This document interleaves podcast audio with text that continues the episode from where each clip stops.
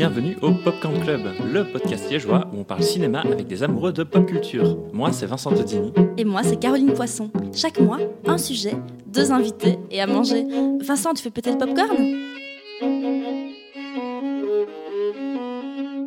Bien voilà, aujourd'hui, euh, on a le plaisir. Alors déjà, merci euh, d'avoir cliqué euh, sur cette vidéo, sur ce, lien de podcast. Alors évidemment, si vous avez cliqué, bah, vous savez déjà en fait de quoi on va parler. On va parler de, dinosaures aujourd'hui, puisqu'on va parler de Jurassic Park. Et pour ce faire, bah, on a on a le plaisir de recevoir bah, Katia qui est déjà venue une fois, bah, voilà, qui, bonjour Katia, hein, qui est venue euh, bah, nous parler une première fois des, thématiques sous-jacentes à Harry Potter. Bah, ce coup-ci, va venir un petit peu nous parler de, ce qui se raconte en fait dans Jurassic Park. Et on a aussi le plaisir de recevoir Valentin, qui est euh, paléontologue euh, et qui va nous parler un petit peu de l'aspect un peu plus scientifique, parce que de science, en fait, on en parle dans Jurassic Park, n'est-ce pas, Caro? Oui, oui, mais on ne parle pas que de ça. On parle, pour moi, Jurassic Park, c'est l'histoire d'un petit garçon qui avait un rêve, le rêve d'un cirque de puces, sauf qu'il n'a pas trop trop mesuré qu'avoir un parc à dinosaures et un cirque de puces, c'était pas vraiment la même gestion. Et pour vous, c'est quoi Jurassic Park, Katia? Ça, parle de quoi? Ça parle de quoi Jurassic Alors attention, vous avez deux heures. Ma vision de Jurassic Park, c'est que ça parle de la société capitaliste et de la domination qui sont vraiment incapables de protéger les enfants de la violence et que seule l'entraide et la famille vont pouvoir nous aider à survivre. Ok.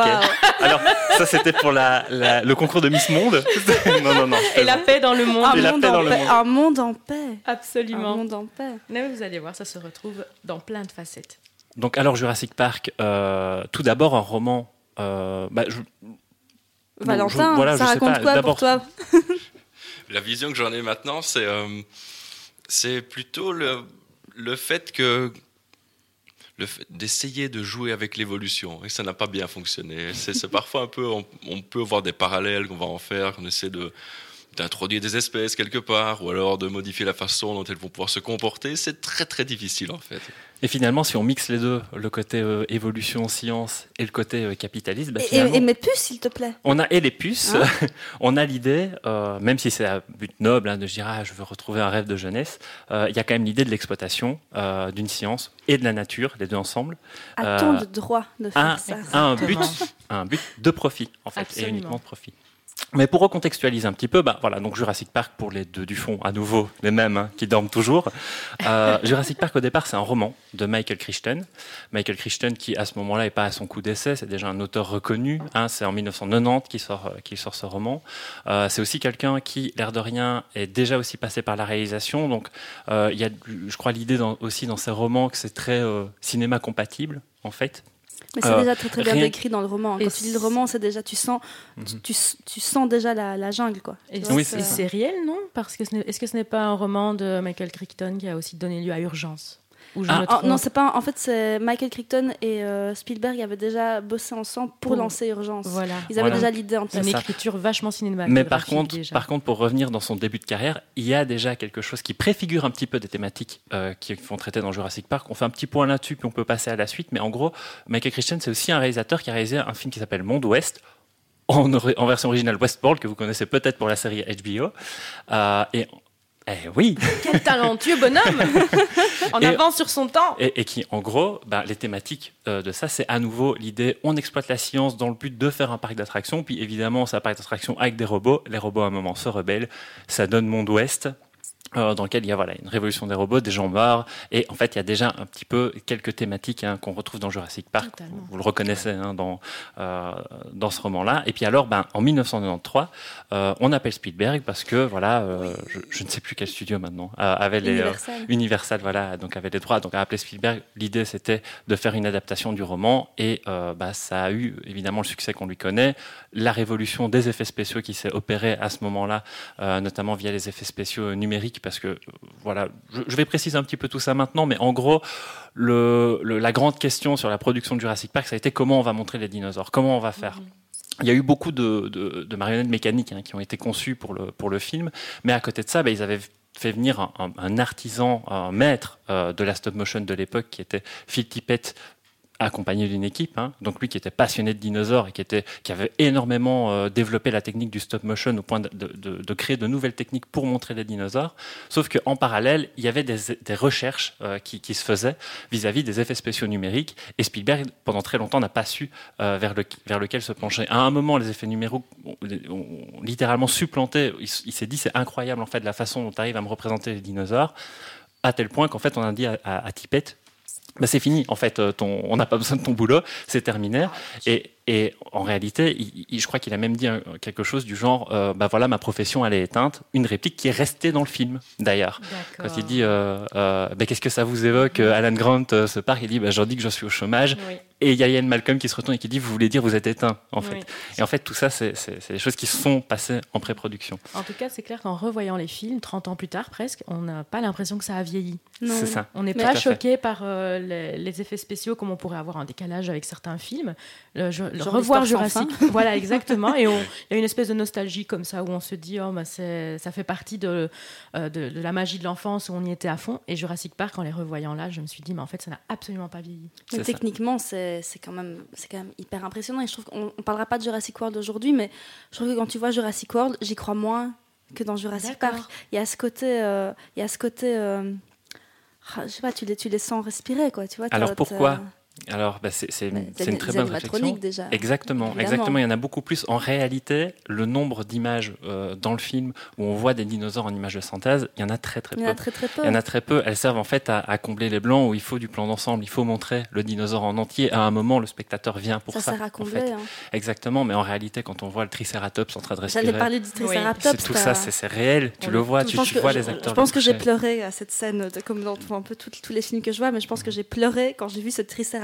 Euh, mais revenons un peu justement quand on a découvert Jurassic Park quand on était petit. Enfin, Vincent était un peu, je sais pas à quel âge toi tu l'as découvert, tu es un peu plus jeune que nous. Oui, il, a, il, était déjà sorti depuis un petit moment, mais j'étais vraiment petit petit euh, quand j'ai découvert. petit. Oui. Parce qu'ici Valentin, Katia et moi, on est exactement de la même, de la même année, et euh, donc on peut le dire, on avait donc. Euh, moi j'avais 8 ans. On avait 8 ans. On avait 8 ans quand ça. Jurassic Park est sorti, et ben, je me souviens, je, je, je, me revois dans ma dans le couloir de mon école primaire avec, il s'appelait Quentin. Quentin, si tu nous écoutes, Quentin est arrivé le lendemain. Le, le lendemain de la sortie de Jurassic Park et il a dit j'étais voir Jurassic Park ça faisait super peur et moi j'étais dans ce couloir hyper impressionnée à l'époque j'avais pas encore ma grande passion euh, maintenant pour les films d'horreur et, et l'horreur etc mais à ce moment-là il me parlait de ça. Pour moi c'était le film d'horreur. Je me demandais même mais comment est-ce qu'on a comment est-ce qu'on l'a laissé entrer dans la salle? Est-ce qu'un jour je vais oser regarder Jurassic Park? Et je n'ai pas osé aller voir au cinéma je pense pas que je l'ai vu au cinéma non plus. Je pense que je l'ai vu en cassette vidéo chez moi. Et toi Valentin tu l'as ah, vu au cinéma? au cinéma toi déjà passionné?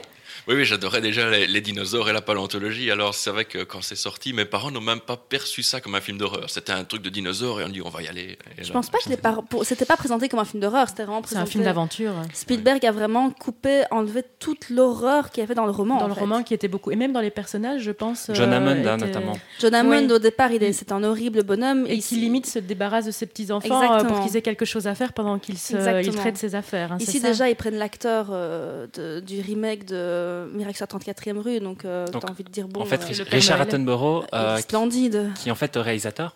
Oui, c'est le réalisateur de Gandhi et c'est oui, un bon pote de, de, Spielberg en fait il pour est qu'il a beaucoup de respect dans son travail. Il, est, il, a, il a une tête de, de bonhommet comme ça, c'est un peu une réplique. Enfin, il y a un peu aussi l'image du self-made man mm -hmm. qu'ils ont repris autant pour le personnage que Spielberg qui se reconnaît un peu dans Mhm. mm -hmm. ce personnage. Mais il s'en sort bien quand même comme personnage, hein, parce qu'on peut se il dire quand même que euh, effectivement il voulait un cirque de puces, mais euh, voilà, il a donné en chair à pâté euh, quand même Donc je, je plein me de gens. Oui. Je me rends compte qu'en fait on n'a pas forcément euh, résumé en fait. euh, Non, mais en plus on a coupé Valentin qui parlait Oui. de ses parents qui l'emmenaient au cinéma.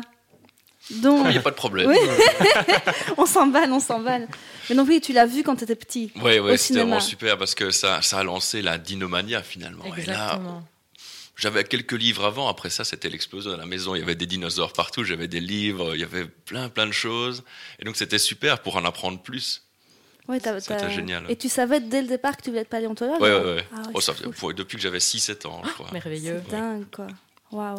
On va en apprendre plein aujourd'hui parce que j'ai vraiment des questions. Donc, euh. bah oui, alors donc, je- on va rester sur Valentin, mais d'abord, je vais juste euh, résumer un petit peu en fait ce qui se passe dans le film, parce qu'on ne sait jamais hein, s'il y a des gens qui ne connaissent pas Jurassic Park. Ou ne se souviennent pas tout Ou ne à se fait. souviennent pas que... tout à fait. En gros, c'est très simple. Regardez-le trois c'est- fois ce soir. voilà, c'est ça. C'est en fait l'histoire d'un d'un riche industriel qui euh, parvient à, via des, voilà, des procédés euh, scientifiques pointus, très pointus, généralement on parle de biologie et de recherche génétique, etc., euh, à recréer des dinosaures pour les mettre dans un parc d'attractions et en gros les exploiter, comme tu le disais, mais bon, l'argument du film, tel que c'est représenté dans le film, c'est je veux refaire vivre les sentiments de jeunesse que j'avais en voyant le, le circapus, etc. Sauf qu'évidemment, vouloir exploiter une, nature aussi euh, violente, chaotique, euh, parce que la théorie du chaos est très importante, euh, véhiculée par le personnage de Ian Malcolm, bah, on ne peut pas la contrôler comme ça. Et évidemment, ce qui doit arriver arrive. Il y a une, catastrophe, on n'arrive pas à garder les, les, dinosaures enclavés et voilà, en se libérant, il crée une catastrophe, il y a des morts, ça devient un film d'aventure slash un peu film d'horreur aussi.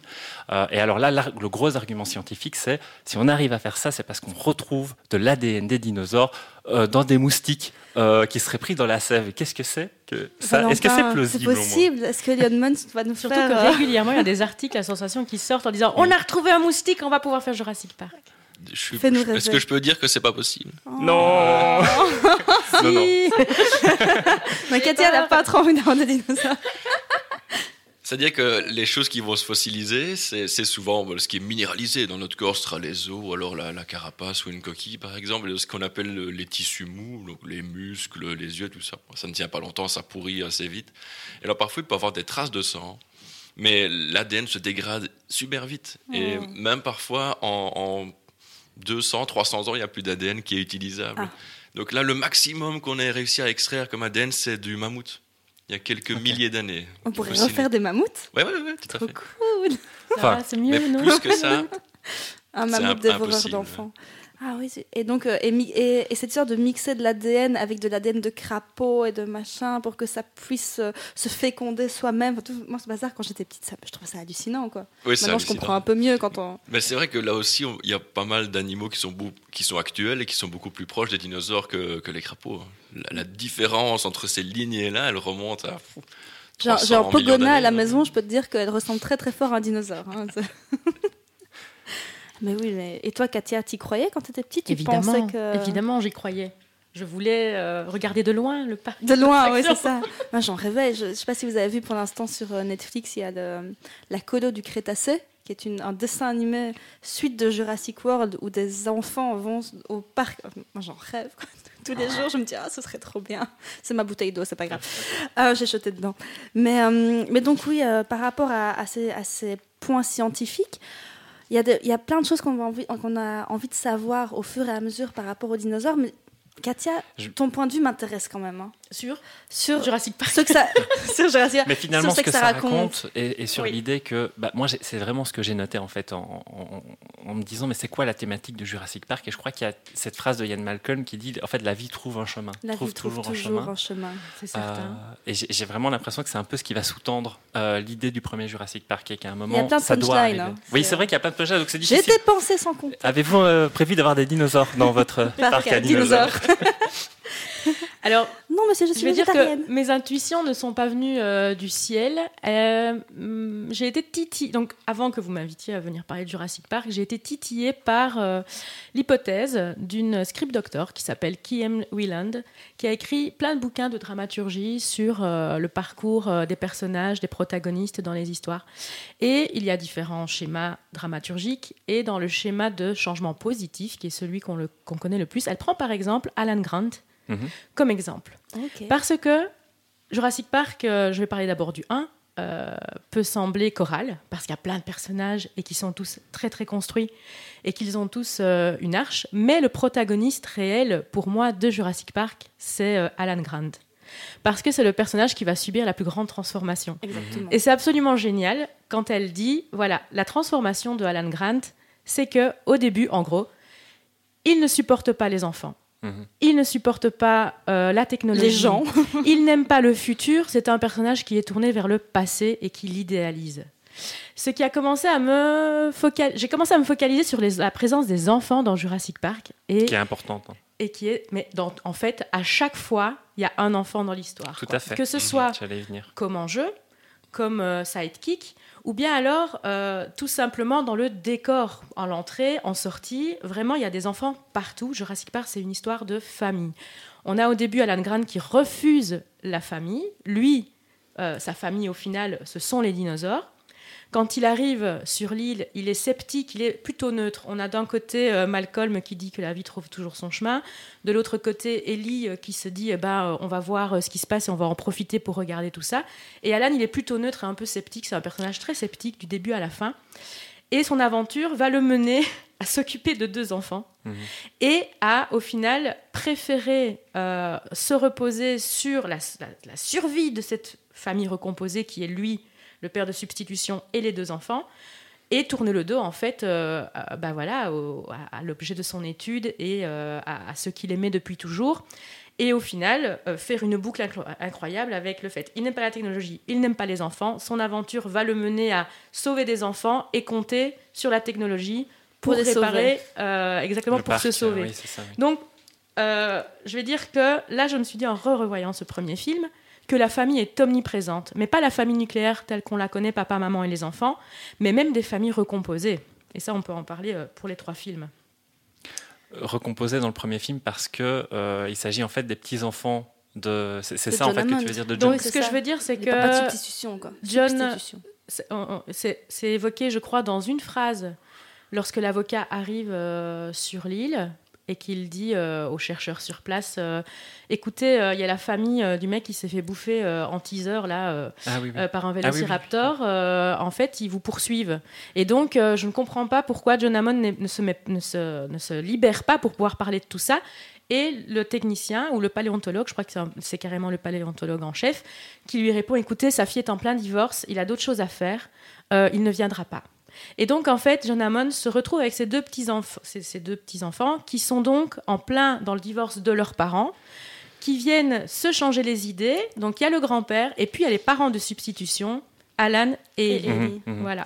J'avais Et- oublié cette réplique. Ah, mais c'est- magnifique. C'est vrai, C'est ouais. magnifique. C'est vrai, mais c'est vrai, c'est tout à fait vrai. euh, Et là où Oui, au vrai. début, il considère les enfants comme des boulets, parce que même quand il se retrouve dans la voiture avec eux, je crois qu'il change de voiture du coup. Oui, en fait, la, la petite le suit partout. Le euh, petit, lui- je crois qu'il a, il a lu ses le- livres. le- le petit et a lu ses livres et la petite après lui tient la main. Elle C'est elle ça. n'arrive pas le lâcher. Et en fait, il ne prend la grande mesure de son rôle que euh, au milieu du film, ce qu'on appelle le midpoint, quand il y a le basculement entre comment dire la fascination pour les dinosaures Mhm. Vers la peur que provoque le fait d'être plongé dans une jungle et dans un monde dominé par les dinosaures. Parce que c'est ça aussi Jurassic Park, c'est ils pensent et dans les trois films, il y a des industriels qui pensent qu'ils peuvent contrôler l'espèce, et en fait, non, la vie trouve toujours son chemin. Et Plutôt dans faut- les deux premiers, je dirais. Euh, dans le troisième euh, aussi. Attends, c'est quoi le troisième Le troisième, Euh, c'est quand ils vont sur. une mission de euh, sauvetage en fait. mission Donc, de Mission de sauvetage. euh, oui, plutôt dans les deux premiers. ouais, voilà.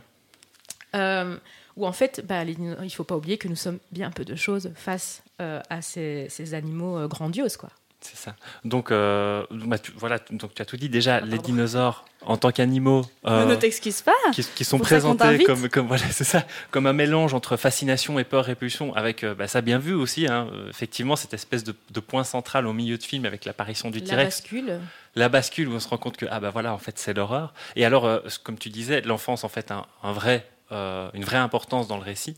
Et même à un autre niveau, c'est nous, en tant qu'enfants aussi, par rapport à notre propre fascination, je pense que toute la construction sur la découverte, la première découverte des dinosaures, euh, il y a vraiment un côté comme ça. Un côté, je te ramène en enfance. Tu sais, quand tu étais petit et que tu aimais les dinosaures, bah là, en Mhm. fait, je te les remontre. Mais il n'y aurait eu aucun enfant, ce n'aurait pas été un film pour enfants. Ce n'aurait pas été un film on- familial. On, a besoin de pouvoir s'identifier chacun. Ça a plu autant aux enfants qu'à leurs parents Et à je- l'époque. Je, pense que là derrière, euh, il y a donc euh, Michael Crichton a écrit d'abord une première version de ce roman sous le, Sous le point regard de d'un vue enfant. de Tim. Exactement.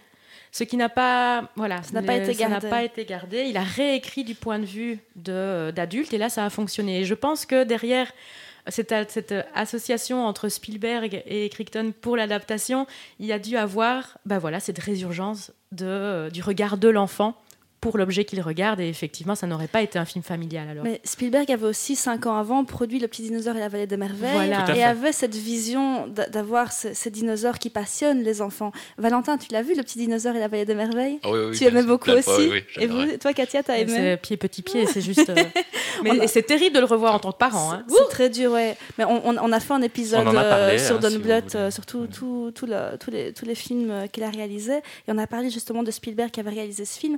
Il, il y a aussi cette envie de, de. Spielberg de euh, produit, pardon, oui, pardon. Produit, produit. Euh, il, a, il a aussi cette envie vraiment d'inclure les enfants dans son aventure. Et ici, par rapport aux, aux trois films, tu disais par rapport à la thématique de, de la famille, moi, ce que je trouve affreux, qui me touche, et c'est pour ça que j'aime beaucoup Jurassic Park 3, on en parlera après si on aime ou pas Jurassic Park 3, d'avoir cette image où tu es persuadé que c'est le fils de Ellie et Alan qui joue au dinosaure et en fait c'est pas du tout son fils en fait il, il s'est enfin raccroché au fait qu'il voulait une famille c'est pas la sienne ça m'a traumatisé Mais oui, je mais trouve là, ça tellement touchant je me demande s'il n'y a pas une question de construction dramaturgique derrière, mais on y reviendra. On Parce y que reviendra j'ai quand on trouvé parlera aussi que la fin de Jurassic Park 1 montre euh, ce regard absolument touchant dans la- dans l'hélicoptère euh, entre Ellie et Alan avec les deux enfants qui j'en ai dorment sur lui. frissons regarde. on se dit, bah voilà, il a fini son arc et en fait, il est prêt à avoir une famille. Et puis, on, on découvre que non, mais je pense que c'est une question d'enjeu. Euh, pour le on en 3 par- pour bien le 3. sûr bien sûr Mais euh, par rapport euh, aussi à la thématique, je parle de la thématique universelle de la famille où les enfants sont très présents. Mais il y a aussi dans ce premier film quelque chose qui va revenir dans chaque film, qui est que le paléontologue, qui est la personne la plus sensée du groupe au final, parce qu'elle attention connaît- Valentin tu es la personne qui va sensée. avoir, qui, qui est euh, non pas quelqu'un qui va regarder les dinosaures comme euh, des objets qu'on peut exploiter, au contraire qui va avoir beaucoup de respect et qui les comprend. À chaque fois, on va avoir une théorie et qui va permettre de résoudre le film, qui va permettre de clôturer l'aventure. Mhm. Et dans cette, euh, ce premier film, on va tout de suite voir quand on apparaît, quand on voit apparaître Alan, son exposition de personnage, c'est qu'il explique à un enfant la vie sociale des raptors. Et c'est ce qui va les sauver au final. Mhm. Du coup, euh, je, me- Alors- je me demande. Oui. euh, en fait, c'est- même pas. Est-ce que c'est vrai Mais c'est.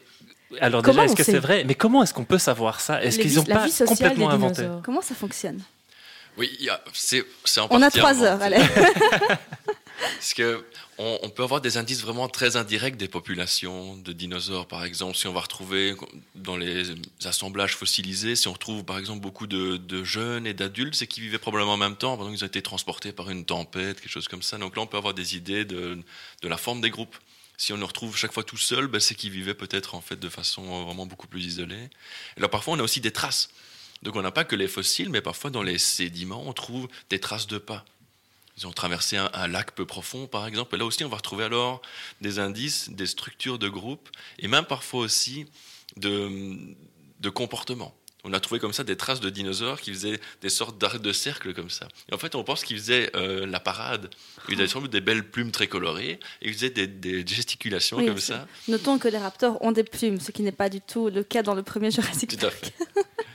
Mais à part ça, on peut utiliser la forme du cerveau aussi. Parce qu'on, Oui, on- oui, les dinosaures vu récemment l'os musée qui va venir vraiment autour du cerveau. Donc en fait, si on a l'os bien préservé, on peut avoir une belle empreinte de la forme du cerveau. Donc est-ce qu'il y a plus d'importance pour la partie odorat visuel Visuel, ça veut dire qu'ils vont regarder peut-être aussi entre eux, ils vont avoir des comportements sociaux ou pas. Donc ça, on peut, on peut comme ça utiliser ce genre de, d'informations. Mais qu'il y en ait qui viennent sur le côté pendant que l'autre fait la passe, ça c'est impossible à dire. et est-ce qu'ils parlaient vraiment les raptors entre eux?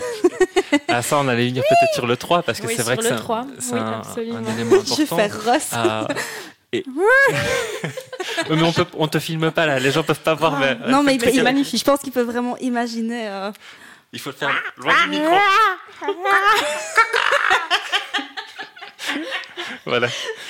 mais ça ce n'est pas un raptor mais, mais effectivement donc non tu, tu, tu, tu détruis mes rêves ils ne parlent pas vraiment entre eux Bah, ils vont communiquer. Les- les- Communiquer. Quand on voit les dinosaures actuels que sont les poulets et les moineaux, ils parlent beaucoup entre eux, Ouais, effectivement. Alors, je pense que dans la façon aussi dont se construire dont se construisent en fait à la fois les scènes à suspense slash scènes d'action, un peu à voir comment vous définissez hein, quand vous regardez euh, euh, Jurassic Park. Mais en gros, je trouve qu'il y a une opposition entre deux prédateurs différents dans Jurassic Park. Il y a les raptors qu'on a évoqués, puis évidemment il y a l'emblème en fait de Jurassic Park qui est le T-Rex, hein, le tyrannosaure. Et en gros, la façon de, de, lutter contre ces deux menaces, est foncièrement différente. On est dans l'idée que pour le T-Rex, il faut pas bouger. faut pas bouger, il faut rester comme ça. On est sur de l'immobilisme qui amène une autre façon d'amener du suspense, alors que pour les raptors, on est dans la fuite permanente. Et là aussi, bah, ça c'est l'autre aspect pour lequel on revient vers toi, Valentin, qui est le T-Rex. Cette histoire d'acuité visuelle tu vas détruire mes rêves, j'en suis sûr, mais mes attentes. Mais est-ce que c'est vrai? Est-ce que est-ce qu'on peut calculer ça? Non, non. Mais ils ont des tout petits yeux. Hein. C'est un animal, le tyrannosaure, c'est un animal qui est fait pour manger des carcasses. C'est une ah sorte de grosse tête sur pattes. Leurs petits bras ne servent à rien, c'est vraiment pour avoir un balancier. Surtout pas pour jouer au bowling. Ah non, non, ils ne savent rien faire avec leurs bras. Il y a un, petit peu de muscle dessus, mais ils ont perdu leurs doigts, etc. Ils ne savent pas faire grand-chose. C'est vraiment pour avoir le balancier, le point d'équilibre, il est au niveau de la cuisse. Ils ont une longue queue, une grosse tête, donc ils avalent des, cadavres. C'est vraiment son, son jeu. Donc c'est un nécrophage. même pas des chasseurs. Ouais, donc ils ont des grosses dents. Pour, pour euh, elles sont recourbées, la forme du crâne permet de broyer les os, et chercher la moelle. Parce qu'Alan Grant dit à un moment donné, quand ils mettent la chèvre, euh, ce qui, qui me traumatise moi aussi en tant que végétarienne de longue durée, quand euh, il dit Rex ne veut pas qu'on le nourrisse, Rex veut chasser. C'est faux alors? Rex ne veut pas chasser, il ne sait pas chasser, il est incapable de chasser, c'est ça? Si, si, ils peuvent. Hein, vaguement. Dès le moment où on va avoir un, crâne de 2 mètres de long et des dents qui vont faire une vingtaine de centimètres, on peut chasser et tuer des trucs, c'est pas très difficile. Mais il a, il, a moins il a plus cet instinct d'aller vers des carcasses alors que. Parce qu'on en parlait en préparant avec Vincent, il y avait un point sur lequel on était moins d'accord, mais on va pouvoir en, parler avec vous. C'est que Vincent disait que les, dinosaures sont vraiment sont des monstres qui sont là, genre monstres assoiffés de sang. Euh. Non. C'est pas ça que tu me disais? Ce que je dis, c'est que dans le premier, on les considère comme des animaux et ce qui n'est pas le cas du 3. Ah non, non, ah, du 2. Ah, alors, 2. alors, ça, je suis d'accord avec toi. Par rapport au... Oui, non, ça, je suis d'accord avec toi. Mais c'est vrai que moi, je vois aussi cette... Euh, je vois les dinosaures en tant que personnage. Ça, Katia va peut-être pouvoir plus en, parler que moi. Mais je vois vraiment deux types de dinosaures, dans, enfin trois types de dinosaures au final, même dans le premier Jurassic Park. Tu as les dinosaures euh, super euh, pacifistes qui mangent leur air, qui sont juste là pour être magnifiquement regardés. Le brachiosaure, mon Dieu, comme c'est beau. Oh, J'en ai encore des frissons. T'as ces dinosaures-là, puis t'as les dinosaures qui sont bah, des, dinosaures, des animaux euh, qui ont envie de se défendre parce qu'ils ne, sont pas, ils ne sont pas très à l'aise d'être là, ils ne comprennent pas trop ce qui leur arrive. Et puis t'as euh, les salopards de monstres qui veulent juste euh, tuer les enfants dans une cuisine. T'as un peu ces, trois personnages de dinosaures. T'en penses quoi, Katia, par rapport à, cette, cette, monstruosité des animaux? Alors, moi, pour le coup, je les ai pas vus monstrueux une seule seconde. Jamais, parce que j'ai Même les raptors qui vous les portent ah bah Absolument, parce qu'ils ils suivent leur instinct, ou ils se défendent, ou... Euh, oui, tu veux dire Non, je voulais dire par rapport à l'ouverture de porte, c'est peut-être juste ça, juste l'ouverture de porte qui est le, petit artifice c'est ça. Moi, je trouve que là, ils ne se défendent pas. En fait, je, vois cette différence. Mais on les a créés pour les exploiter. Moi, je pense que c'est attention à qui on exploite. C'est comme dans Westworld aussi. Un quoi. Show, hein, ils prennent le dessus et ils prennent euh, leur pouvoir. Et même, vous pouvez regarder dans les trois films, ce que j'ai ce que j'ai vu aussi, c'est que plus un personnage va être méprisant, hautain violent, ah, plus il va être détruit par Comme la plus petite chose qui mhm. semblait insignifiante. Mhm, mhm. Denis, la Et ça, je trouve ça pas dans le 3 parce que le chasseur dans le 3 qui veut enfin on en parlera quand euh, finalement euh, c'est lui-même qui dit non, moi je raccroche mon tablier, j'ai compris que j'étais une petite chose. Mais même dans euh, le 2, on peut en parler, je ne sais pas si on fait dans l'ordre ou pas, mais on va, y venir, ce, type qui tase alors je ne connais pas les noms des petits enfin je connais pas les, les compsognatus. Voilà, en disant on lui demande, mais tiens, euh, tu crois qu'ils ont peur de nous? Paf, il tasse la créature, et du coup, il dit maintenant oui. Maintenant, il a une raison d'avoir peur de nous. Voilà, sauf qu'il ne se rend pas compte que, euh, comme un con, il va juste aller pisser et il va se faire bouffer comme une grosse merde. Mhm. Donc, je pense que derrière, il y a aussi une leçon d'humilité derrière les dinosaures euh, qu'on nous présente. Et plus un personnage va être méprisant, plus il va avoir une mort débile. mais, ça, c'est vraiment à partir du 2, parce que dans le 1, à part Denis, les, L'avocat qui est un lâche, oui, il meurt sur les toilettes, par exemple. Ouais, c'est ça. Mais, mais il n'est pas vilain avec les dinosaures. Non, mais il n'est pas dans l'entraide, qui est la composante que les scénaristes nous montrent en Par disant rapport au personnage. l'entraide qui permet de survivre. Celui-là, il quitte la voiture et il va il ses enfants, surtout parce qu'il est en voiture avec les enfants. Et, il le paye. Oui, et finalement remplace finalement dans le film qu'aurait pu, ce qu'aurait dû être un John Hammond, euh, l'air de rien, en fait. Absolument. Parce qu'il faut une espèce d'antagoniste comme ça, humain. Là, euh, Après, il y a des gens très bien qui meurent de façon violente aussi. Hein, un qu'on ne voit pas et un qu'on voit. Voilà, c'est ça. Euh, mais sinon, je, pour revenir donc à la mécanique des raptors, je voulais dire que moi aussi, en fait, je les vois vraiment comme des animaux parce que tout ce que je vois là, en fait, c'est juste un chasseur, un chasseur carnivore qui chasse sa proie pour se nourrir. Et qui ouvre les portes. Et là, pour le coup, là Mon aussi, chat on, ouvre les portes. on pourrait peut-être en fait terminer aussi là-dessus pour le premier, mais en tout cas, euh, là aussi, comment est-ce qu'on euh, on sait qu'en fait les, les raptors ce sont des chasseurs en réalité, ça c'est pas des nécrophages. Ben, c'est vrai que pour revenir à ce qu'on venait de dire, c'est un peu artificiel à mon avis de voir effectivement les herbivores comme gentils, parce que qui a envie de se retrouver devant un rhinocéros euh, par Mhm. exemple, alors qu'ils ne mangent pas de viande, ils ne vont pas Oui, nous tuer pour, pas pour euh, ça pour nous manger, mais euh, je ne me ferai- oui, tout à fait. Tu n'irais pas ouais, faire un pique-nique à côté d'un Exactement. rhinocéros. Quoi. Ouais. Et là aussi, euh, les sauropodes, comme ça, les, les brachiosaures, bah, ils ont une patte qui fait la table ici. Oui, on peut se faire écrabouiller sans ouais. aucun problème. Même, même parlant de choc, euh, quand ils vont marcher, on va tomber par terre, a priori. Donc c'est vrai que Ah oui, c'est vrai. C'est vrai qu'ils ne tombent pas hein, dans le c'est. et, et là aussi, en fait, même les, les- les dinosaures n'ont pas tout le temps faim. Normalement, hein.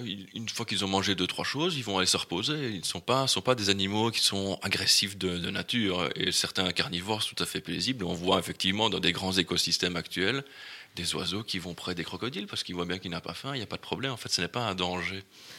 Donc ça, c'est vrai que c'est un peu bizarre de, de les Mhm. mettre comme ça du côté euh, les gentils et les méchants. En- dans la nature, c'est pas comme ça que ça se passe. Les animaux sont dangereux en général. Pour la fonction narrative du film. Quoi. Oui, Mais c'est voilà, ça. ça a une fonction narrative, hein, le dinosaure dans Jurassic Park, l'air de rien. J'avais lu que le, rap- le, le- le T-Rex ne sait pas du tout courir.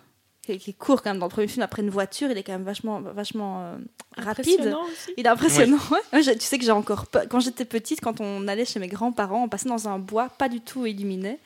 Et alors, à chaque fois, j'étais dans la voiture derrière, et à chaque fois, j'imaginais que le raptor courait derrière, après la voiture, et j'étais toujours à mon papa, papa, plus vite, Euh, le, T-Rex, pardon, papa, plus vite, papa, plus vite, parce que j'avais toujours cette impression dans le bois comme ça que le, oh, le raptor, le T-Rex courait après la voiture. Mais justement, Valentin, à partir de quel moment tu t'es rendu compte Comment c'est quand on est un, enfant qui a été fan de Jurassic Park qu'on commence à étudier la paléontologie Parce que nous, par rapport à des articles ou quoi, on se dit oh, à quel moment tu te dis mon Dieu, mais on m'a menti? Comment est-ce qu'on vit ça? C'est progressif et c'est vraiment euh, la, la réflexion quand je repense, quand je repense au film, je dis, ah oui tiens, c'était finalement pas très malin de me mettre comme ça, ou alors c'était un peu simpliste.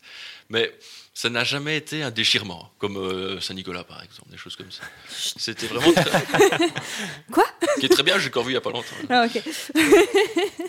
C'était, c'est vraiment progressif au fur et à mesure bah, que j'en apprenais aussi en, en faisant des recherches ou en ayant des cours. Je me dis, ah oui, tiens, c'était un peu, un peu exagéré ça. Mais finalement, le, le but est atteint. Et c'est vrai que ça, c'est. euh, Je ne sais pas si on va en parler un moment, mais beaucoup, parfois, de gens vont critiquer les films de Jurassic Park ou les nouveaux en disant, mais ça, c'est pas tout à fait correct, on n'a pas mis le bon nombre de plumes, etc. Hmm.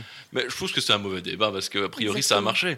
Il y a plein, plein de gens qui ont aimé les dinosaures, qui ont appris plein de choses sur les sciences, et, et finalement, le but est atteint. Exactement, je suis tout à fait d'accord avec toi. Je- quand on, quand on, bah, déjà comme on en parlait juste avant le podcast, tout ce qui, euh, tout ce que on a aimé quand on est enfant, déjà, c'est très dur de le décortiquer, c'est très Mhm. dur d'a- d'aller contre. Ici, évidemment, la science, tu peux pas dire non, mais tu te dis, oh, c'est pas grave, c'est un divertissement, tu vois? Bah, ça s'appelle en dramaturgie la suspension d'incrédulité. Ah, super, on l'a, on Oh l'a là dit, c'est là, très bien. Voilà. On peut cocher Merci. celui-là. C'est-à-dire Je que l'auteur, euh, le scénariste, l'autrice, euh, la réalisatrice va dire au public ce que je vais te raconter, c'est un gros mensonge. Mais par contre, je vais tellement bien te le raconter que tu vas vas me croire. Juste le temps qu'il faut. Et ça, c'est hyper important. Et effectivement, on a tous notre euh, curseur qui est différent en fonction euh, de notre suspension d'incrédulité. Moi, on peut me raconter n'importe quoi, par exemple, tant que les personnages sont cohérents. Mhm. Voilà. Oui. À partir du moment où le personnage commence à faire quelque chose euh, d'incohérent, et c'est pour ça, je pense que je suis moins attachée à Jurassic Park 2 et 3, euh, du coup, on me perd. Mais d'autres, ça va être euh, des, des pros de, de la chronologie. Ils vont dire, mais comment ça se fait que le personnage se retrouve là alors que, euh, en fait, c'était le jour et que normalement, ben, maintenant, ça devrait être l'après-midi et que... Et en fait, il décroche. Donc, en fonction de Jurassic, pour Jurassic Park, en fonction de son attachement, à mon avis, à la véracité des, des- des faits scientifiques, on peut accrocher ou décrocher. Quoi. Suspension Et- d'incrédulité. Et alors, bah, tu évoquais Jurassic Park 2, on va peut-être switcher dessus, mais qu'est-ce qui te dérange plus dans Jurassic Park 2 finalement? Je Ah, pense qu'il y a moins de tenue, je parle vraiment de, de quelque chose qui se tient de A à Z qu'il y a dans Jurassic Park 1. Euh, je vous ai parlé de la famille, de l'entraide, de la profondeur aussi, euh, mine de rien, euh, du changement du personnage de euh, euh, Alan Grant. Euh, ici, Alors qu'il n'est plus là, déjà. Il il n'est plus là. On est avec Yann. Yann Malcolm. Yann Malcolm, ce qui n'est pas une mauvaise chose parce que c'est un personnage hyper charismatique dans le 1, donc on est très content de le retrouver dans le 2. Ah, cette scène quand il est couché sur son. Ah là là. Écoute, là, la suspension d'incrédulité de Caro. mais euh, c'est, c'est- Et finalement, on va avoir les mêmes ingrédients, mais ils ne prennent pas de la même manière. Parce que on assiste, il y a une dilution un petit peu de la. euh, de- de- comment dire le, le point d'entrée, c'est Malcolm, mais au final. Notre attention va être diluée par les différents personnages, mais qui n'ont pas la même profondeur en fait que dans Jurassic profondeur. Park 1 Mhm. je savais d'emblée que la fille de Yann allait se, Kelly allait se retrouver dans le, dans le Micmac parce que forcément ça allait être une histoire de famille, mais on n'a pas un père qu'on voit dysfonctionnel au début et qui permet de vivre une aventure vraiment avec sa fille à travers tout ça. Oui, Et qui elle, va- elle est juste là, quoi. Oui, et Ouais. même, vous voyez, elle a une belle-mère avec qui elle s'entend super bien. On ne les voit pas faire famille. Et pour moi, c'est ce qui manque, en fait, pour moi, Katia Lanero, ce qui manque, c'est cette tenue de la thématique autour de ce personnage. Mais est-ce que finalement cette thématique n'est pas euh, incarnée par les T-Rex? Parce que c'est un, un élément Exactement. important. Exactement. On parle de parentalité chez les T-Rex. Alors je, je Oui. te lance dessus, puis peut-être après, Oui. on- tu pourras nous dire ce que tu penses de la véracité de, de ça. Là aussi, ce qui est lancé, c'est que Sarah, qui est déjà sur place, qui est la compagne euh, de Yann, qui est une belle-mère formidable apparemment, parce qu'elle s'entend super bien avec sa belle-fille. Elle a l'air super cool. hein. Elle a l'air super. Elle part trois jours avant toute l'équipe pour étudier l'instinct maternel, l'instinct parental des carnivores. Et c'est lancé comme l'objet de recherche, et c'est ce qui va permettre aussi à l'équipe de résoudre le film, de ramener, en fait, de comprendre, de se mettre à la place du T-Rex et de comprendre ce qu'il cherche.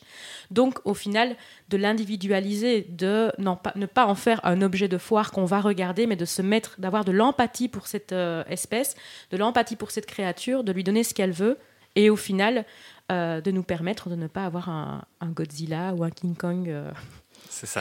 à Seattle. C'est Seattle. Euh, à- San- à- San Diego, San San Diego. San Diego. Par rapport à, à King Kong, c'est marrant parce que le nom du bateau qui amène le, qui amène le dinosaure sur, euh, à San Diego, c'est le même bateau que dans King Kong. Ah bon. De SS Tiens Ventura. donc. Ah, ouais. Ouais, c'est un petit clin Mais d'œil. donc, par rapport à l'instinct maternel des carnivores, est-ce que, euh, du coup, Sarah pouvait avoir une hypothèse avant d'aller les voir sur place, Valentin?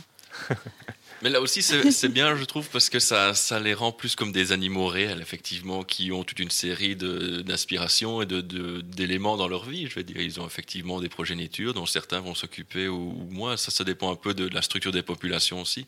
Souvent, les animaux qui ont moins de- d'enfants, moins de juvéniles, on va dire, vont, vont s'en occuper. C'est une stratégie. Quoi. Si on, a, on veut plus investir dedans et donc les faire grandir, etc. Parce qu'il y a d'autres espèces qui vont pondre 400 œufs par exemple et ils vont laisser bien, il y en a bien deux trois qui vont arri- arriver à l'état adulte. quoi. Ça, c'est vraiment et ça ça fluctue dans, dans, dans les reptiles. Il y a vraiment toutes les stratégies qu'on va retrouver. Donc là effectivement dans certains nids de, de théropodes il n'y a pas des masses d'œufs. Donc on pourrait penser qu'en tout cas certaines espèces vont, vont s'en occuper à un moment, en tout cas leur donner à manger, etc. Ça c'est probable effectivement. Mais c'est même assez, assez beau dans Jurassic Park 2, ce fait que cette scène où ils soignent le, bébé T-Rex euh, et qu'on leur court après. mais cette scène est incroyablement bien foutue. Il y a vraiment, il y a vraiment je trouve, dans ce film, moi je peux plus parler par rapport au point de vue cinéma, il y a vraiment dans ce film d'énormes scènes, même plus gore, où Spielberg a repris des éléments du premier livre qui ont été mis de côté pour le premier. Il faut savoir que Spielberg, il a, il a dû, enfin, en réalisant le premier, il a dû signer pour le deuxième. Donc il devait faire le deuxième, mais il se sentait un peu moins impliqué. On le sent un peu moins impliqué dans tout ce qui est euh, histoire, justement, par rapport dans les scènes d'action. Moi, j'ai vraiment cette impression, maintenant c'est totalement subjectif, qu'il s'est dit euh, tout ce que j'ai pas pu mettre en gore dans le premier, là j'y vais. Quoi. Parce que cette scène du, de, de, de ce genre de camion euh, qui, qui, qui tombe dans le trou, mais c'est. Tu l'as trouvé plus gore le 2 que le Ah ouais, 1 moi je Ah beaucoup plus gore. Ouais, ouais, je trouvais beaucoup plus gore et beaucoup plus gratuit. mais Je suis parce même que. C'est parce qu'on voit pas beaucoup de sang On dans voit le pas premier. beaucoup de non, mais, Mais par, dans le par- reste par non plus, en exemple, fait. je ne sais plus comment il s'appelle, le gars qui essaye de sauver Mhm. Yann et Sarah, Oui. qui est hyper gentil, qui, est vraiment, qui essaie vraiment de Sa mort est traumatisante. Se- mort se- est mais c'est pour ça que je trouve ça plus Oui. gore en fait, parce que dans Mhm. le premier, c'est presque tout, à part euh, Monsieur Arnold avec son petit son bras Son qui bras. tombe sur, Ouais. sur la sur la sur, la- Ellie, sur- ouais. sur Ellie. Mais dans- comme tu disais dans le premier film, en général, ceux qui meurent, c'est pas très sympa. Ici, tu as vraiment ce personnage, j'ai oublié son prénom, je suis un peu désolée, qui aide vraiment, qui essaie d'aider Sarah et Yann, mais il se fait quand même dégommer. euh, et Et c'est surtout dans que la scène dure un peu. Tu sens qu'il va dure, mourir. tu il vois. fait monter la sauce en fait. C'est ça, c'est ça que je trouve ça un, un peu, un peu plus gore, quoi. J'aurais bien aimé qu'à la fin, il croque le gamin dans son lit, mais malheureusement, il ne l'a pas fait. Mais ok, très bien. ça aurait été Euh, encore plus gore. Donc euh, voilà, donc euh, c'est vrai qu'en fait on n'a pas du tout résumé le film, mais en, en Non, gros c'est voilà c'est euh, John Hammond qui euh, veut refaire une énorme erreur à nouveau, envoie une équipe de recherche en fait euh, Il me sur fait de la l'île peine, moi, au début de ce sur l'île Il a d'Isla. vieilli. Hein. Il a Ouais. vieilli et tu sens qu'il s'accroche et qu'en même temps, enfin, ça Mhm. me fait beaucoup de Faut peine. lâcher, Yann. Euh, non, c'est comment Euh, John. Faut John, lâcher. John. John. Mais il y a son petit-fils. C'est ça. Alors Son non, fils. non, non, c'est son neveu. C'est son neveu. Son Une neveu, de en fait, famille donc l'histoire, c'est que son neveu cherche à reprendre possession d'Ingen, donc pour exploiter les dinosaures qui sont sur le site B, parce qu'il existe Site un B. site B Et oui, sur Isla Sorna et non sur Isla Ça Nublar, euh, qui est une grosse île où en fait c'est une énorme réserve à Tellement dinosaures que ça euh, n'existe à- pas vraiment, à, bon. ciel ouvert en fait. Et, euh, et l'idée c'est qu'ils cherchent à envoyer une, une équipe de recherche pour prouver que ce sont des animaux vraiment qui méritent d'être préservés en l'état, etc. Sauf qu'évidemment l'équipe d'Ingen pour exploiter les dinosaures arrive plus tôt. Des cow-boys. Des cow-boys, des cow-boys, hein, littéralement, avec une les espèce rangers, de- la- totale. une espèce pour une espèce de safari comme ça où ils vont aller capturer plein de dinosaures et puis là bah, ça fait une scène très euh, pour le coup très très emblématique du film où une énorme chasse Ils sont pas discrets, ils déboulent Ils avec leur jeep, voilà, avec leurs armes. Et c'est là que. Ils font mal aux dinosaures, Caroline pleure comme d'habitude. Voilà. Voilà. L'entreprise de domination est face à la famille.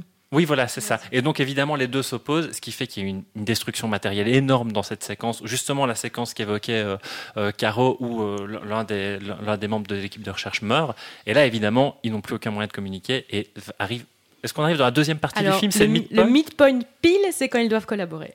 ah Ah, voilà oui, c'est ça vrai. voilà Vous Bah, pouvez arrêter, donc je l'avais dit pour Harry Potter, Mhm. Vous pouvez arrêter à la moitié du film, à la minute près, euh, pour les blockbusters. Ça veut dire qu'on bascule. Il y avait un avant dans l'histoire, et là les personnages sont dans une situation où ils revoient les cartes sont redistribuées et ils doivent changer de stratégie. Ça s'appelle le midpoint. Voilà. Euh, et donc voilà, donc à un moment, ils se retrouvent à devoir collaborer pour pouvoir s'échapper de l'île, où là, tu as à la fois l'équipe scientifique et l'équipe euh, d'exploitation qui se retrouvent tous ensemble. Et puis évidemment, comme ils sont très très nombreux, ça nous permet. En fait, Caro avait raison, ça permet d'avoir beaucoup plus de scènes de mort. Il y a beaucoup plus de morts en Vincent, ça réalité me touche. dans, dans Jurassic Park 2. Et alors là, le, le- disons le gros fil conducteur aussi, enfin, le gros antagoniste qui va rester très longtemps. Les raptors ont peu d'existence en fait dans ce film. C'est surtout le T-Rex. En fait, ce qui va se passer, c'est que les T-Rex, ils sont deux, vont les poursuivre euh, du, du milieu du film jusqu'à quasiment la toute fin du film. Parce qu'ils ont le petit? Parce qu'ils ont Parce petit. que, parce qu'en fait, pas encore? parce que, en fait, justement, euh, il- il- je crois que Oui. le film tend à, attribuer au, au T-Rex un sentiment de vengeance, en fait. Et euh, ce qui, ce qui, et d'ailleurs, il y a un élément très précis qui est le sang sur la veste euh, du personnage de, Ouais. de la paléontologue, donc de la Sarah. belle-mère, Sarah, euh, qui en fait soigne le petit T-Rex qui avait été exploité par des chasseurs dans le but d'attirer les grands. Et en fait, a du sang sur elle, ce qui va permettre au T-Rex de les tracer sur l'île pendant toute la deuxième partie du film. Et ça, c'est de l'insta parental. Parce Ah, que ça, c'est mal à mon gamin, je te poursuis dans la jungle. Exactement. Ce qui fait qu'en fait, on a un comportement finalement juste de pur antagoniste. On, on- on se dit, bah, ça, c'est pas un animal, il cherche juste à les tuer. Mais en fait, c'est quand non, même expliqué. Non, mais c'est ça, c'est et pas. c'est pour ça. C'est expliqué, bien sûr. Et c'est pour ça que là, pour le coup, je, je- je- je- je suis toujours du parti que on est toujours face à des animaux dans ce film-là et que ça fonctionne en Les tant que- dinosaures sont presque les gentils. Bah, moi, Hein je pense, depuis le début. À part quand ils tuent, bah, c'est parce que c'est plus dans un, un- un excès de rage qui tue le, le- le gentil monsieur qui essaie de- d'aider Yann et Sarah. Mais Mhm. sinon, euh, t'as vraiment ce. Enfin, moi, ils me font de la peine, les dinosaures. J'ai ça aussi dans les Jurassic World, mais bon, on en parlera sur un autre podcast. Il faut que vous les voyez quand même. On peut, si vous voulez, on peut On tous aller voir. le- Allez, On peut aller voir le 3 qui va sortir au mois de juin. Mon Dieu, que j'ai hâte. Mais euh, t'as vraiment cette, cette peine pour, euh, pour les dinosaures dans, dans le 2, quoi. Ouais. Et même si quand il arrive à San Diego, enfin je sais pas, parce que quand il arrive à San Diego, il tue quand même des gens, il les bouffe, il les croque. mais Moi, ça me mettait une angoisse quand j'étais petit. Imagine, hein, ça. on te- on t'enferme dans un bateau, on te tape dans une ville que tu ne connais pas. Dans un Ouais. environnement Hein, que tu ne dans connais pas dans- du oui, tout. dans- oui, c'est même pas une ville, oui, c'est carrément Et ce que touchant. je trouve, euh, c'est trop dur au sol. Ce que je trouve extraordinaire en plus trop dans cette, c'est euh, dans cette euh, incursion du T-Rex dans euh, la ville, c'est qu'on on évacue complètement les imageries effectivement euh, de King Kong et de Godzilla parce que où est-ce qu'il va? Dans, Dans un pavillon euh, hyper familial, euh, une petite banlieue comme ça. Et qu'est-ce qu'il le voit? Un enfant qui va convaincre ses parents, qui se disputent, machin, là, là. De nouveau, on est dans le regard de l'enfant et dans la thématique de la famille. Moi, je, Oui. je suis. euh, Non, compter- Il faudrait compter le nombre d'enfants qu'il y a. dans Et, et là, pour le coup, c'est aussi une bonne façon de le caractériser en tant qu'animal. L'animal, il arrive à San Diego, la première chose qu'il a, ben, il, il- il était sédaté, il se réveille, il cherche à aller boire, Mhm. aller boire quelque chose. Puis après, il se met à chasser. Et surtout, là où la thématique de pas la qu'il chasse, c'est parentalité. qu'il a, il a les boules, je pense. Ouais, qu'il il a les peur, peur Exactement. aussi. Et en fait, c'est ça que j'allais venir. Là, là où la thématique de la parentalité est importante, c'est que c'est grâce à ça qu'ils arrivent à le ramener sur le bateau et donc à conclure le film, à le renvoyer sur son île. Quoi. Valentin, est-ce qu'un T-Rex peut vraiment boire de l'eau avec plein de chlore comme ça dans une piscine? C'est quelque dangereux. chose qui a suspendu ma- mon incrédulité aussi. Oui, hein. Oui, le chlore dans l'eau. Je me suis dit, est-ce que est-ce qu'un animal va aller boire de l'eau de piscine? Non. À mon avis, ils ont quand même, effectivement, ils ont un très bon odorat. Donc, ils vont repérer des, c'est ça. des bah, parce que Là, ça la- m'a perturbé. moi. Maintenant, bon, l'habitude, les animaux qui boivent vont boire de la boue, avec du, du sang. Oui, mais Oh, c'est c'est- avec du sang. Mais C'est plus naturel. Le sang est plus naturel que le chlore. Les, les grands animaux ont, ont moins de, de chances de, de repérer ce qui est amer, par exemple. Ah oui. La plupart des poisons naturels sont amers. Et donc, ce sont les petits animaux qui vont avoir plein de récepteurs pour l'amertume, par exemple, sur la langue. Les grands, pas des masses, parce que bon, un petit peu de poison, on ne va pas les Ouais, tuer, hein. Dans- ça se dilue dans, dans à mon avis, l'ensemble. ouais, le tyrannosaure pourrait sûrement repérer qu'il y avait des, des sortes de- d'effluves comme ça un peu bizarres. euh, et donc, il aurait sûrement été ailleurs, à mon avis. C'est lequel ton dinosaure préféré? Non, le stégosaure. Ah oui, il est bien le Ce stégosaure. qui est, je ne sais pas. Celui qui a des, des grosses plaques euh, polygonales sur le Ah dos. oui, oui, comme ok. ça, ouais. D'accord. Il est vois. Bon, ben voilà pour ce Jurassic Park 2, alors qu'il traitait énormément de parentalité. Juste la petite fun fact qui est que lorsqu'il est à San Diego, euh, à un moment, il bouffe un gars à l'entrée d'un vidéoclub. Il cherche à ouvrir la porte et il se fait quand même bouffer. Et il a, il a d'ailleurs un cri très bizarre hein, quand il se fait manger. Ouais. Lui, c'est le scénariste Oui, du c'est le film. scénariste du film. C'est David Cup. Voilà. Ouais, ouais, mais qui, c'est- qui Qui a fait aidé un petit caméo Il fait un petit caméo ouais. pour se faire bouffer, c'est toujours Ouais, sympa. film. Spielberg fait un caméo aussi. hein, Où dans ça. Dans le 2. je ne sais plus, je sais qu'il fait un caméo Ah, dans le 2, génial, mais c'est le le plus petit de sa carrière. quoi. C'est Ah vraiment. euh, ah, ça, En fait, je l'ai relu et je me suis dit, il faut que je le re, re, re, re, re, revoie encore. je pense que pendant l'année passée, j'ai fait les, les cinq films trois fois. oui, pas- Passion Dino. Mais, euh, et je n'arrive plus à me, à me Je sais fait. Je l'ai relu récemment et ça m'a rappelé un truc. Je me suis dit, mais oui, c'est vrai, mais c'est où? Donc, euh, on va devoir, euh, si vous Ah, ça me dit écoutez. me dit Mettez-nous en tout. commentaire si Oui. vous vous souvenez où est le, le caméo de, de Spielberg. Et donc, euh, donc voilà, en fait là on était 4 ans après, euh, donc c'était en 1997, puis on, on va passer à Jurassic Park 3, donc celui-là en 2001. 2001. on, arrive, ouais, ouais. on arrive en 2001, la- l'air de rien la technologie a bien évolué, et surtout Mais Spielberg produit, mais euh, Il c'est pas lui pas. qui réalise, c'est euh, Joe Johnston, qui est un concept artiste hein, à la base, euh, un designer, euh, qui s'est mis à faire des films Il a évidemment. quand même réalisé Jumanji, donc niveau genre, il Jumanji, s'y connaît. exactement. hein. exactement. Euh, et donc là, bah, voilà, réalise Jurassic Park 3 qui, en gros, bah, c'est une mission de sauvetage. Euh, on- Alan Grant revient, déjà c'est important, ça, voilà. Donc Alan Grant est à nouveau là, et il y a une, une famille qui se fait passer pour, euh, enfin, un père et une mère à nouveau dysfonctionnels. hein. C'est très bien que tu aies amené Oui, ça, oui. j'avais pas Ils sont forcément en vu plein ça comme ça. divorce. Ils sont en Sont plein divorce. En plein divorce, mais ils le cachent, ils se font passer pour des riches industriels pour faire croire à Alan Grant qu'ils vont faire un tour de l'île pour Pour financer ses recherches, parce que c'est le nerf de la guerre euh, dans le Toujours. 1 et le L'argent. 3, Dans le- c'est l'argent de la recherche. Tout Oui. à fait. Euh, et qui, en fait, en réalité, c'est une mission de sauvetage camouflée. Ils cherchent à récupérer leur fils qui a été perdu sur l'île et personne ne veut les aider. Donc, ils ont enlevé, littéralement enlevé Alan Grant et son, son jeune doctorant pour. euh, Relation père-fils. relation père-fils, bien vu, Exactement, bien oui, tout oui, à oui, fait. C'est pour, c'est pour- voilà. Oui, oui. Mais, mais dans ce film, on a aussi Michael Crichton, c'est dur à dire, à, à lâcher là, parce qu'évidemment, il n'y a, pas de, de bouquin 3. Il n'est plus à l'aide au scénario. Par contre, il y a énormément de scènes du 3 qui sont également des scènes qui n'ont pas été gardées du, du premier et du deuxième livre. En fait, Enfin, pour, voilà. il faut lire. Lisez ces livres. t'as absolument. les exemples? Parce que je, je- là, je suis un peu plus. Euh, par, par perdu exemple, la scène de la volière, elle Ok. est dans le premier bouquin. C'est vrai qu'on peut se demander jusque-là pourquoi on n'a pas eu euh, des dinosaures euh, volants. Oui. Est-ce que c'était parce qu'ils pouvaient quitter l'île du coup et migrer et euh, c'était un problème scénaristique Euh, Probablement. C'est difficile à piquer Ouais. pour un moustique aussi. Bien vu ah oui, oui, oui, pas mal. C'est vrai que là, on préféré. Alors c'est vrai que c'est une particularité aussi. euh, à partir du moment où on passe sur Jurassic Park 2 et Jurassic Park 3, tout ce qui est euh, lié à, euh, à la science, euh, mis à part le, le petit point narratif du genre la parentalité des T-Rex, et alors là pour le coup le La- gros, ouais. le gros élément de Jurassic Park 3, je te laisse dire. La communication entre les raptors Alors et leur là- organisation sociale très élaborée. Alors là, Là, ça euh, vient de nulle part, quoi. Alors déjà, déjà non, la question très spécifique. L'idée de, de, de, de faire une, avec une imprimante 3D, de faire euh, Un une, cabine vocale du, du raptor pour essayer de savoir comment. Déjà, comment on connaît le cri des dinosaures C'est vrai une, une bonne question, ça. C'est grâce à Ross. C'est grâce à- La plupart, on ne le sait pas. On ne le sait pas. euh, et, parce qu'il n'y a rien qui va se fossiliser au niveau, au niveau de la gorge. Il y en a qu'on sait. Je ne sais pas si vous connaissez les dinosaures qui ont une grosse crête comme ça, Oui. euh, comme Mhm. le Parasaurolophus. Ouais, ouais, Et en fait, sa crête, c'est son nez. Donc c'est l'os nasal qui monte, qui fait un tour et puis qui repasse dans, dans l'œsophage. Donc en fait, en soufflant dedans, comme s'il se mouchait, ça fait un son. Et chacun, chaque espèce a une crête différente, ça fait un son différent. Et alors là, je passe chaque année dans mes cours, ils ont refait un, un musée en, en Californie, je crois. Ils ont refait le passage de, de, de l'air en cuivre. Là, ils soufflent dedans et ça fait des sons extraordinaires parce qu'en soufflant fort ou, faiblement, ça fait des sons, ça fait comme ça, comme une grosse. Ou alors ils peuvent faire. Ils peuvent moduler comme ça. Wow. Et chaque espèce peut se reconnaître très très loin de la sorte en fait, parce que chaque espèce a une crête différente, donc un son différent. Donc ils peuvent s'appeler à travers la vallée, savoir qu'ils sont là, etc. Donc c'est possible. Donc ça, hein, ça les- sort pas de nulle part, en tout cas, Non, par rapport au raptor. Et là, pour les, les raptors, ce sont des animaux qui sont proches des oiseaux, qui ont déjà un gros cerveau.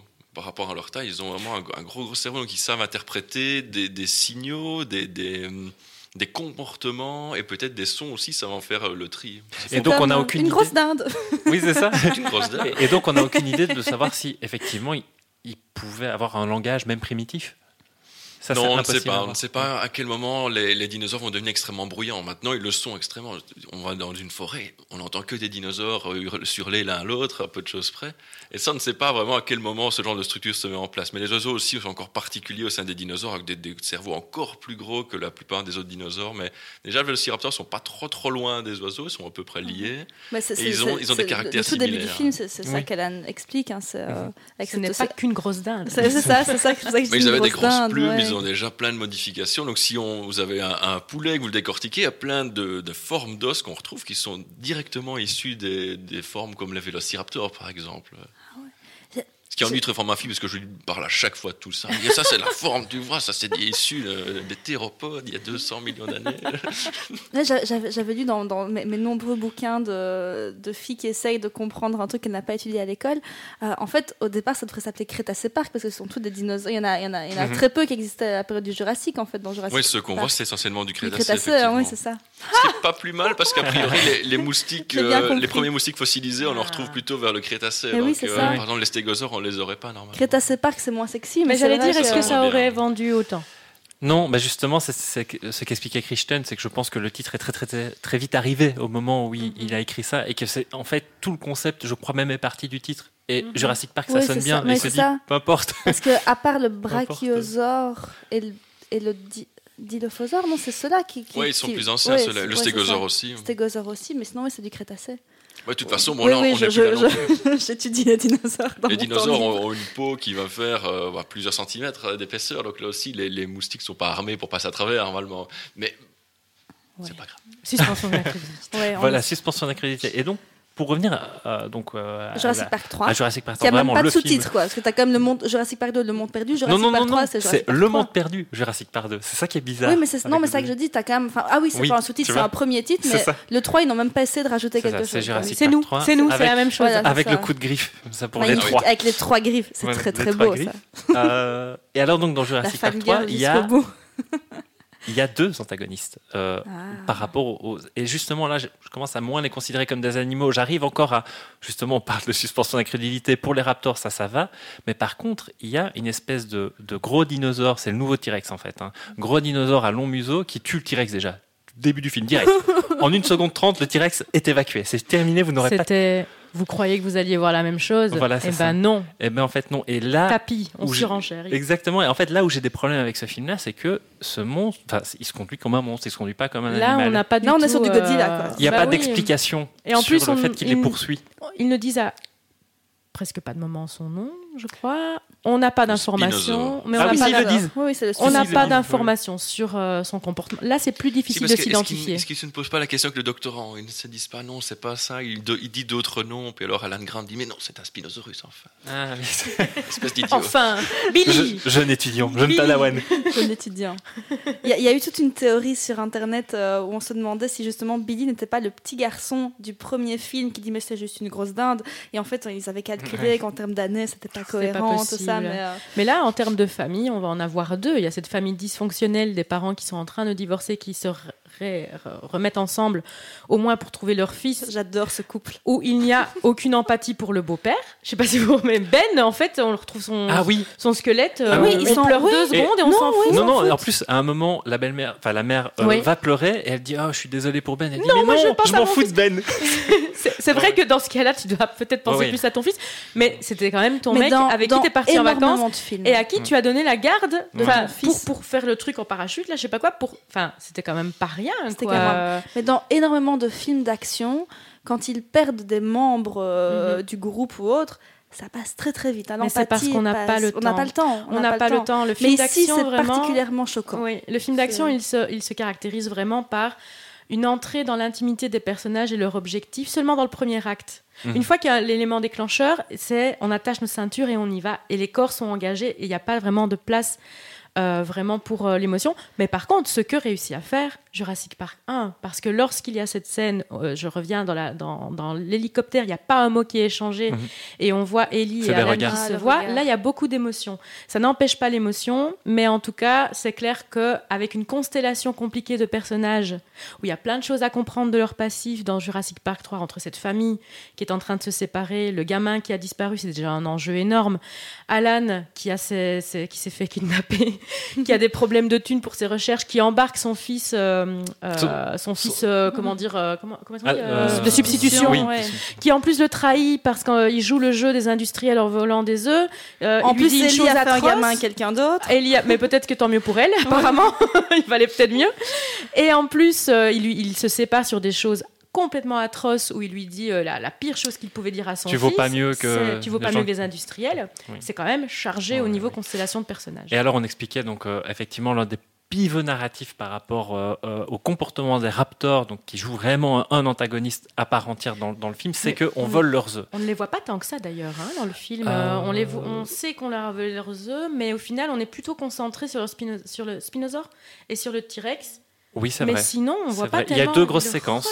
Il y a deux fin. grosses séquences. Il y a une séquence à peu Oui. près, euh, je crois, on est dans le premier tiers du film, et puis Mhm. à la toute fin du film, Oui. évidemment, parce que cette histoire de, de construction en, en imprimante 3D de, de quelque chose pour On imiter le. un petit peu. Bah, en fait, c'est vraiment une espèce de, petit artifice qui revient en fait dans la ça. C'est narration un peu magique quand qui est un peu Il y a magique et qui sert à. magique. voilà. Et là, on mélange les deux. C'est l'instinct maternel des carnivores, euh, pa- parental des carnivores, et la communication. Ils mixent les deux dans cette scène de finale avant de rejoindre la plage. Quoi. En même temps, ça. pareil, oui, ce sont des monstres, mais on leur a quand même piqué un bébé, donc c'est normal. après, Identification, hein. empathie, euh, ça permet l'empathie. Puis alors, on termine sur cette scène euh, un peu rigolote où tu vois toute l'armée débarquer sur la plage. Celle-là, ça, ça, j'adore parce que je m'y attends pas dans Eh un ben, Jurassic Park. attend pas. Voilà une scène extrêmement émotionnelle, je trouve, et où euh, on va traiter vraiment de ce qu'on appelle la relation primordiale du premier film, qui est Ellie et Alan. Je trouve qu'une scène extrêmement émotionnelle, c'est quand il appelle Ellie et qu'il lui dit euh, Sid Sid Bay, Bay. River, River, et que la Ah fille, ouais. elle n'a pas besoin de plus, elle sait que Elle a tout compris. son, a- son ami, puisque ce n'est plus euh, son, Son et, C'est vrai que euh, c'est un élément du. et c'est, je trouve que là, il y a quelque chose de très, moi chez moi, c'est, ça réveille quelque chose de très émotionnel, où tout d'un coup, la combinaison des deux euh, fait que là, à ce moment-là, il y a un énorme enjeu de rattraper le truc. Et quand on se demande qui il va appeler, moi, je n'avais aucun doute, je savais qu'il allait appeler Ellie, qui était la seule qui pouvait le croire, puisque personne ne le croit. On le voit en exposition euh, en acte 1. Que, que, Ah oui, quand il fait sa conférence. ah oui, il a ouais, l'air ouais. complètement, enfin, il est complètement euh, dépassé par le fait que cette modernité de pouvoir aller observer des dinosaures sur le terrain Mhm. rend son travail complètement obsolète. Et alors, justement, c'est très bien que tu amènes cet élément-là parce que là, on en revient sur euh, un truc sous-jacent des trois films qui est vraiment ce qu'on vous montre en fait. On le dit stricte sensu dès le premier, c'est pas ouais. des dinosaures. C'est pas des dinosaures. On est sur un super jouet technologique d'un super industriel. Les vrais dinosaures, on les trouve dans la terre et malheureusement, on peut pas vraiment les faire revivre. Thématique encore plus présente dans Jurassic World, mais on en parlera plus tard. Ah, euh. Si vous voulez, dites-nous en commentaire si vous voulez un moment qu'on fasse une émission sur Jurassic World. Oui. Nous, nous, on aimerait bien, parce qu'il y a des choses à en dire aussi. Mais du coup, Valentin, toi, tu aimerais euh, aller à Jurassic Park? Ah non. Non. C'est vrai. Après, c'est vrai que c'est clairement dit, c'est la porte de sortie aussi par rapport à des critiques scientifiques qu'on pourrait faire sur ce film-là, c'est que ce ne sont pas des dinosaures en fait. C'est une sorte de, de construction génétique qui va incorporer plein de choses finalement, et donc, eh bien. Ça pourrait, euh, ça pourrait très bien être vrai. Après, c'est vrai que si on avait, ce serait quand même terriblement intéressant à étudier. Donc, il n'est pas impossible qu'effectivement on puisse facilement recréer leurs organes de communication pour parler avec eux. Par exemple, c'est tout à fait- une fois que la bestiole existe, le champ des possibles est, est bien plus large. Et donc, euh, mais si, quand même, quand même bien. Ah, ça va. C'est- ça, c'est je Dieu je suis contre éthiquement, Voilà. mais je trouve Ouais. que ce serait, j'aimerais bien les voir. Mais c'est très intéressant parce que du coup, on rejoint la thématique de Westworld aussi, Mhm. où on observe des euh, robots qui, qui sont euh, tellement humains qu'ils en, acquièrent en fait euh, la mémoire et le processus, etc. Et, mais qui sont déconsidérés parce que, ils- Parce ce, que ne robots. sont, ce ne sont pas des humains, ce ne sont pas des dinosaures. Mais c'est pas pour ça qu'on pourrait Mais- les traiter de n'importe quelle manière. Il y a cette thématique du freak show aussi, parce que quand euh, Michael Crichton, j'arrive pas à le dire Bah, décidément, dit Crichton comme moi. hein. Crichton quand Michael, quand Michael euh, écrit euh, Jurassic Park, qu'est-ce qu'il a aussi en tête? Il a aussi l'île Dr Moreau en tête. Cette île de, de, de freaks un peu qui sont, qui sont vraiment euh, utilisés. Après, quand Spielberg réalise Jurassic Park, il donne à John Hammond le look du personnage de Dr Moreau dans l'adaptation de 77.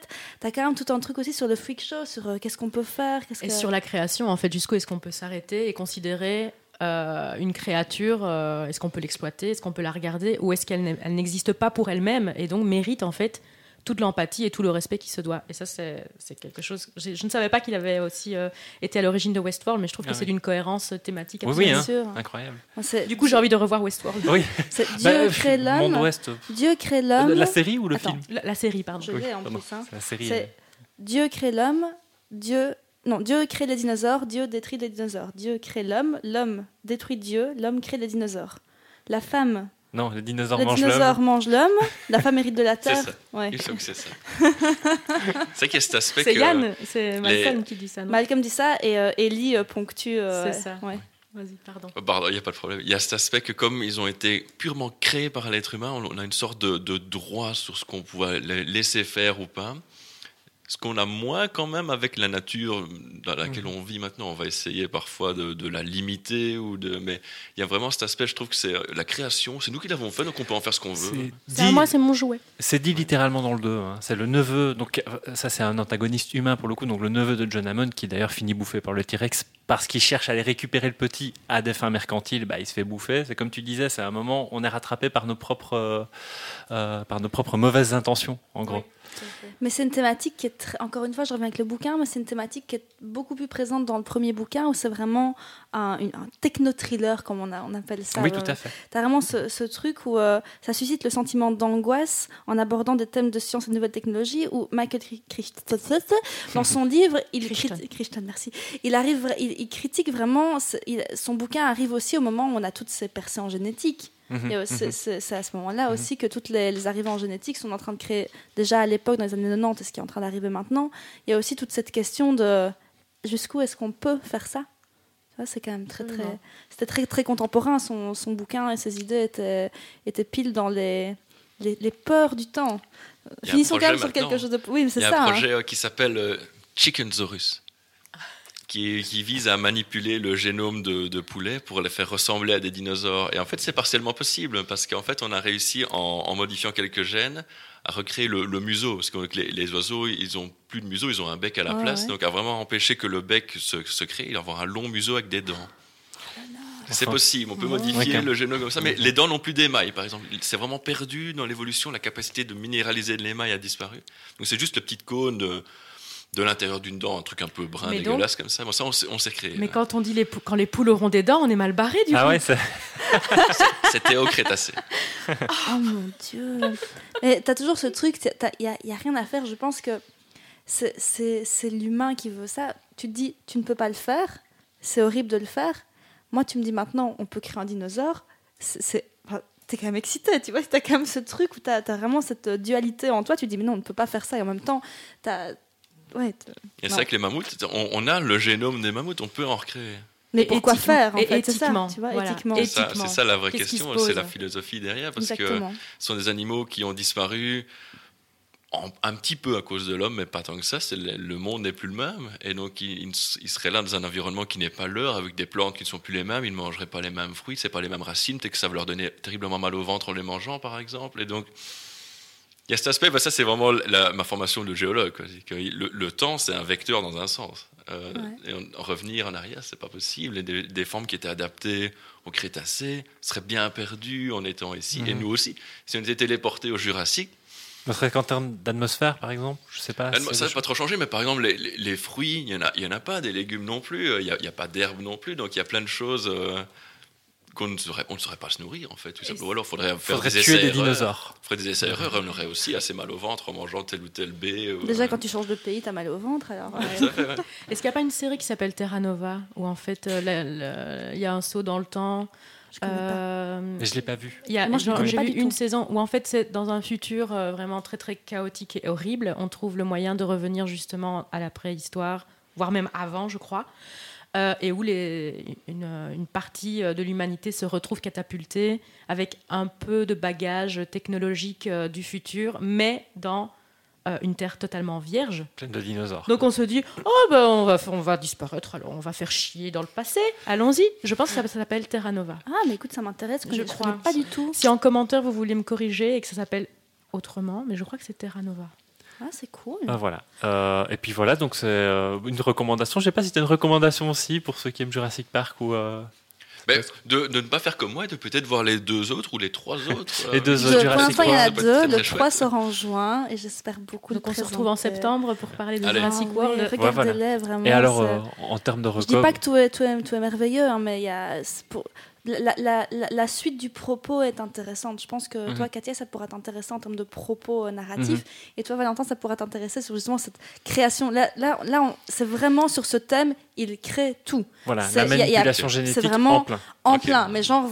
genre- Ils sont vraiment au, au- c'est encore ma bouteille d'eau. Ils sont vraiment à, à la pointe de la manipulation génétique, quoi, dans, surtout dans le 2. Dans, je, je confonds toujours tous les titres, mais euh, et là le 3 c'est euh, Attends. vous, vous spoiler le 3 qui va arriver, Ah oui, euh, ça va être vraiment là il y, a- a- a plus de il y a plus de monde comme on le connaît quoi, ça va être incroyable et tous Et les une acteurs reviennent et tout. Et tu as une recommandation alors regardez Jurassic Park une fois par mois pour votre santé mentale. moi, je, moi, je dirais que si, si effectivement ce sont des thématiques qui vous passionnent, allez voir le film original de Michael Crichton, Monde. Ouest, et- Ouais. ou alors la série. hein, je suis sûr que la série est très bien. Le souci, c'est que je pas l'ai pas vu. Non, je l'ai pas vu. Euh, mais alors, effectivement, de voir. Saison le- 1 et 2, la 3, Ah, ça voilà. commence à m'intéresser. C'est ça. euh, Bah, L'idée du lien thématique, en fait, tout est déjà là. Et si vous, vraiment c'est des thématiques qui vous passionnent, si vous aimiez bien, même le roman à la base, alors n'hésitez pas. Je pense que vous pourriez passer un très bon moment devant Westworld. Moi, je conseille quand même de, de revoir cette magnifique adaptation du L'île du Docteur Moreau avec Marlon Brando, qui est une catastrophe visuelle, mais que j'aime d'amour. Mais le livre, Le est livre est vraiment très, très incroyable. euh, effrayant. C'est le très- livre est mais le- très... euh, Le film de Oppressant. 77 était plus effrayant finalement. Celui avec Marlon Mhm. Brando, il est drôle, mais c'est un, un genre de mix entre la planète des singes et- Mhm. et, euh, et, et l'île fantastique. Enfin, c'est magnifique. le livre, j'en ai fait des cauchemars. je Oh, crois. tu m'étonnes. Mais vraiment, moi j'en ai appris plein aujourd'hui, euh, autant au Ouais, niveau euh, narratif, dramaturgique euh, que scientifique. Merci beaucoup. Avec plaisir. C'était un plaisir encore une fois. On espère que, que ça aura plu à tout le monde. À bientôt pour la suite. Ah oui, à bientôt. Au revoir. Salut Au revoir. C'était le Popcorn Club. Merci de nous avoir écoutés. Merci à Equinox FM de nous prêter leurs super locaux. Cet épisode est à réécouter entre autres sur Apple Podcast, Google Podcast, Spotify et Radio Rectangle. Euh, Vincent, t'oublieras pas de racheter du popcorn?